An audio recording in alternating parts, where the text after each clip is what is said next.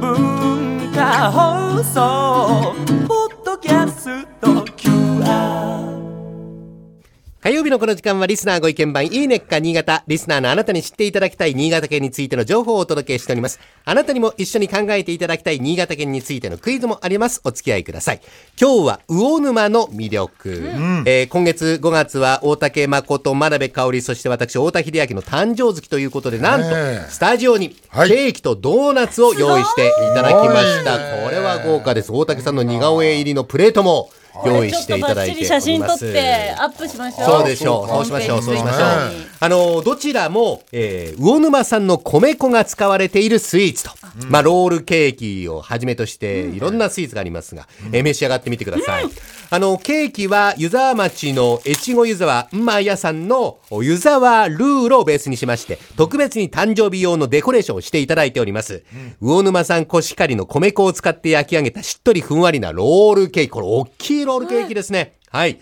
今、大竹誠さん。めちゃくちゃ美味しい。何これ？そう美味しいななんでこれ？このスポンジの部分が米粉なんですか？そうです、そうです、そうです。はい。れしっとりふんわり。ふわふわえドーナツもスタジオにあるんですが、南魚沼市のこちらは太閤さん、大きな幸せと書きますが、こちらが販売するコパドーナツ。えー小麦粉を使わないで、魚沼産の米粉100%使ってます。米粉の特徴を生かしたしっとりもちもちでヘルシーなドーナツ。メープル味や黒糖シナモン味、そして発芽玄米や赤米、赤いお米ですね。赤米の米粉を使った商品の全部で10種類。すごい。はい。ロールケーキの方は、越後湯沢駅目の前の宿泊施設、えー、旗子伊線の中にある本店でお買い求めいただけます。それから、越後湯沢駅の駅中にもお店がありまして、ドイツのお菓子を独自にアレンジしました、雪玉シパネルとか、米粉クッキーをお召し上がりいただけます。すごいわ。で、コパドーナツ、コパドーナツもぜひ召し上がってみてください。はいコパドーナツは、越後湯沢駅や通信販売でもお買い求めいただけます。魚沼に訪れた際は、米粉スイーツ、ぜひご賞味ください。これ、びっくりするぐらい美味しいでしょ。これも、どれちょっと半分ちょうだいよはい。はいえっ、と、真鍋さん何味を？これメープルです。コパドーナツた？だね、こはいのロールケーキもええ、本当にあのスポンジ部分がふわふわで、ふわふわしっとりふわふわまるでムースみたいなうーん。食感です。本当だよなうんはい。今、半分こして、大竹さんと真鍋さんがコパドーナツ、召し上がります。あ、これはね、はい。しっとりうん、しっとりもっちりって感じ。しっとりもっちりですか。さすが米粉。ねあの、ご紹介している魚沼エリアには夏休みご家族で体験いただきたいプログラムもあります。えー南魚沼市で実施されている農業体験大学校。このプログラム、親子で貴重な農業体験をしてもらうための多彩なメニューがあるんですね。そのプログラムの一つである、田舎体験宿泊プラン。越後三山の一つ八海山でロープウェイに乗って米どころ魚沼平野を一望して同じく八海山にある天文台で澄んだ空気の下で天体観測を行います。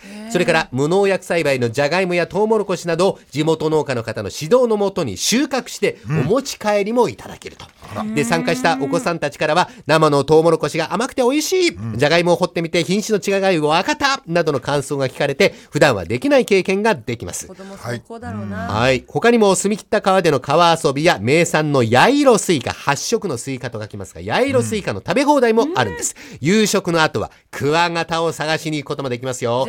お値段は2泊3日6食がついて、大人2万4千円、子供1万9200円です。まあ、こういった地元の受け入れ側が企画するプログラムは、地元の方との触れ合いが多いので、期待以上の経験ができて、参加者には大好評なんだそうですねほ。農作物の旬を学んだり、食べ物の大切さを学んだりできる体験プログラム。お子様が成長する姿を直にご覧になってください。それではここでリスナーの皆様にプレゼントがありますよ。農業体験大学校を主催する六日町観光協会から六日町観光協会のふるさと会員の方にお送りしております。季節の詰め合わせ。8000円相当3名様に特別にプレゼントです。はい笹団子などの特産品に加えて、南魚沼産のコシヒカリ、こちらも入っております。ご希望の方は、おはがきかメールで、火曜コーナー、いいねっか新潟の感想、おところ、お名前、お年、電話番号を書き添えの上、おはがきの方は、郵便番号105-8000に文化放送、大竹誠ゴールデンラジオ、いいねっか新潟、6日待ち季節の詰め合わせプレゼントの係。メールの方は、懸命にいいねか新潟プレゼントとお書き添えいただいて、ゴールデンアットマーク JOQR.net まで、もう一度言いましょうか。火曜コーナー、いいねか新潟の感想、おところ、お名前、お年、電話番号を書いていただいて、おはがきの方、郵便番号105-8000に文化放送、大竹誠ゴールデンラジオ、いいねか新潟、6日町季節の詰め合わせプレゼントの係。メールの方は懸命にいいねか新潟プレゼントと書き添えていただいて、golden アットマーク JOQR.net golden.joqr.net 申し込んでください。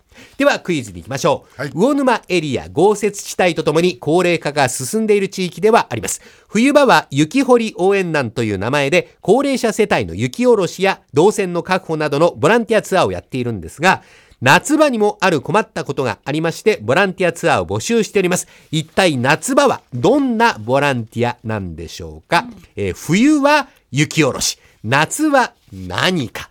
考えてください。簡単だ。じゃあ大竹さんからお答えを聞いていきましょう。おは田植えとか稲刈りはもうちょっと後だよなそうですね。田植えはもうちょっと先。先だよね稲刈りは後。はい、夏場。